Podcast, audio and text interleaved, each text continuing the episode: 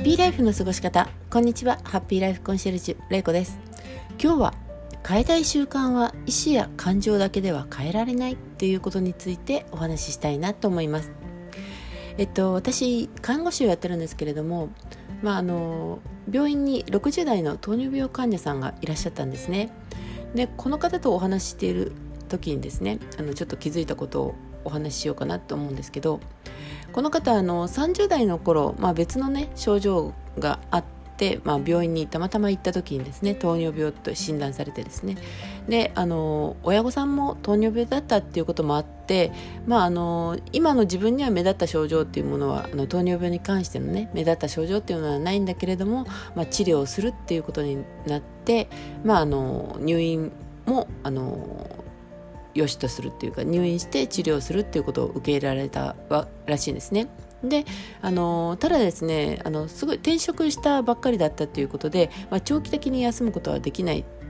方らしいんですね。で、まあ、あのどのくらい入院されてたのかっていうのはちょっとわからないんですけど、まあ、治療半ばっていう形で、まあ、あの退院することになってしまってで、まあ、退院してからも、まあ、病院に通うことになるんでしょうけどそれもあの週に1回しか通えなかった状態だったらしいんですね。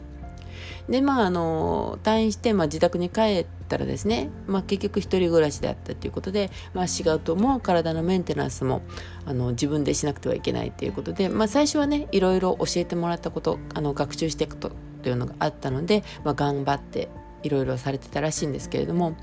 もうあの仕事とかをねしていくうちにだんだんもう食事も手っ取り早く食べられるものだったりだとか、まあ、仕事の帰りとかにねあの仲間の職場の仲間の付き合いで、まあ、飲みに誘われたりして、まあ、あのお酒は我慢できてもこう、ね、みんなでこうなんていうんですかお皿をつつき合うっていうね、まあ、好きなものとかをね頼んで注文されたりとかして、まあ、あの周りの人もね食べろよ食べろよみたいな感じでねあの勧められたりすると、まあ、我慢もできなかったりということだったらしいんですね。でまあお休みの日とかもまあ一応週に1回土曜日、えー、だったかな、まあ、お休みの日には病院に行くっていう風になっていたんですけど、まあ、とりあえずね病院には行くもののその後やっぱりあのじゃ診察が終わって帰る時にはもうお腹が空いてしまってまたファストフードの、あのお店だったりだとか、まあ、ラーメン屋さんとかに行ってもうお腹を満たすというようなことだったらしいです。でまあそれをしてあの、まあ、そのまま家に帰ってきてあの疲れて、まあ、だらだらとね過ごしてあのこうテレビを見ながらとか、まあ、一日まあ、だらだら過ごすっていう感じの生活をね続けていたらしいんですよね。でまあそんなことをね、まあ、していたら、まあ、血糖値とかも良くなるはずもないですよね。あの症状とかはそんなに強い症状は出ないけれどもまあ血糖値の改善とかには至らなくって、まあ、それをまあ先生から指摘されてもうこれはやばいなと思うけれども、まあ、結局症状もないということで、まあ、気づけば生活はそのままで過ごしてきてしまったということなんですね。でまあそうこうしながら、まあ、通院だけはなんとか続けていたんですけれどもそれも、まあ、あの職場がね変わることになったっていう時点であのもうね通っていた病院も遠くなってしまうので、まあ、別の病院に紹介状を書いてもらって通えるようにはしてたらしいんですけれどもやっぱりその面倒くさいということでねあのまあいろいろ手続きもあるじゃないですか。なので面倒くさいって思ってしまって結局、まあ、それっきり通院もやめてしまったっていうことなんですよね。でそのが、まあ、30代の頃の出来事だったんですけれどもそれ,、まあ、それからも、まあ、あの気にはしてきたけれどもまあ何も何事もね大きな症状がなかったということで、まあ、そのままにしていたらまあ60代になってからね糖尿病が悪化していろいろなことが出てきてで、まあ、最終的には足の指を切る羽目になったっていうことだったらしいんですよね。でまあ、こういうのって、まあ、生活習慣病を患ってる人にはよくある話だと思うんですけれどもこれをしなきゃって分かっているっていうだけではやっぱりね行動をして、まあ、人生を良い方向に変えていくっていうのはなかなか難しいのかなと思いました。でまああのね、人間の行動っていうのは、まあ、まず感情があって行動するっていうことなので、まあ、その感情に対してもですね、まあ、本能ってものがまずその前にもあるわけですよ。まあ、眠たいだとか食べたいだとかね、まあ、あの睡眠欲あの食欲とか、まあ、いわゆるいろいろな本能というものがあるんですけれどもこれに逆らってあの何事かを成していくっていうことはやはりさすがに難しいわけですよ。で、まあ、じゃあそこには強い意志と決断があればって思うかもしれませんけれどもやっぱりそれもね長続きするっていうことでは相当なあの努力というかあの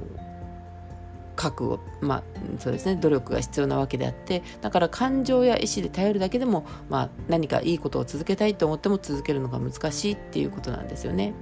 なのでもしその何か変えたい行動やりたいことっていうのとかね、まあ、やめたいことでもそうですね何かをしたいと思った時にはその時の自分の感情ですよね気持ちやその自分を取り巻いてる環境っていうものにもあのどうするかっていうことをね考えながらあの習慣にしていくっていうことが大事なのかなって思うんですね。でまあその患者さんもあの、まあ、ももっとねちゃんと自分とあの自分とっていうか自分の病気とね向き合う覚悟をして真剣に取り組んでいたらこんなねあの足の指を切ってしまうなんていう羽目にはならならなかったんじゃないかっていうことをおっしゃってました。でまあねそうですよねまあ確かにあのちゃんと30代の頃に向き合ってあの改善しなきゃいけないということがもう少しねあのちゃんと分かっていればあのその先のことも考えることができていればもう少し向き合っていけてたのかなと思いますね。そしてまあねあのまあ足の指を切らずしても糖尿病と上手に付き合っていくっていう方法も、まあ、改善改善というかあの完璧に治らないにしても上手に付き合っていく方法っていうのは見つかってたんじゃないかなって思います。でまあ今回はその病気に関してお伝えしましたけれども、まあ、今の状況にね今の自分の病状況まあ病気でなくても今の状況に不安があったっていうことの時に人はまあ仕方ないってまあ現状を受け止める人とですねなんとかこれはしなくちゃダメだって思う人といると思うんですよ。でこのなあのやっぱりね人生の最後に満足できたか自分の人生は満足だったかっていうふうなことを問われるとですね大体あの仕方ないって受け止めてきた方自分のやりたいことがやれなかったできなかった方っていうのはやっぱりあの後悔している方が多くいらっしゃるように私は思います。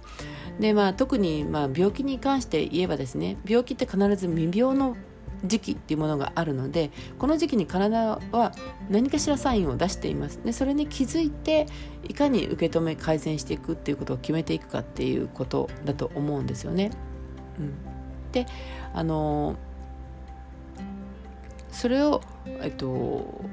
まあ何とかしなくちゃってその未病の時にあの自分に症状は出てない。でも病気だということを受け止めて何とかしなくちゃいけないって思ったんだったらその時にはあのその時のねこう不安だとかその言われてやるということだったりとかじゃなくてちゃんと自分の気持ちとかあとそれを続けるにはのに必要な環境とかねそういうことにもかあの考えて続けることをあの選択していただけたらいいかなって思います。はい、でまあねあの変えたいことっていうのは本当まあいろいろ人によってねいろいろあると思うんですよ。まああのさっきもお伝えしたみたいにやりたいこともそうですけどやめたいこととかもいろいろあると思うんですね。でそれは全部通してまあ変えたい自分を変えたいって思った時にやっぱりね自分だけでは無理っていうことでそこであの、まあね、落ち込んでしまうというかあのもう無理だと決めつけてもうやらないという方向に行くのではなくその意思や感情ではもともと無理なんだということを分かっていただくっていうことが大事も大事かなと思います。はい、あなたの中に今変えたいことやめたいことってありますか？もしあったら今日のお話少しあの考えていただけるといいかなと思います。それでは今日も放送をお聴きいただきありがとうございました。今日もあなたが笑顔でありますように。ハッピーライフコンシェルジュ玲子でした。ではまた。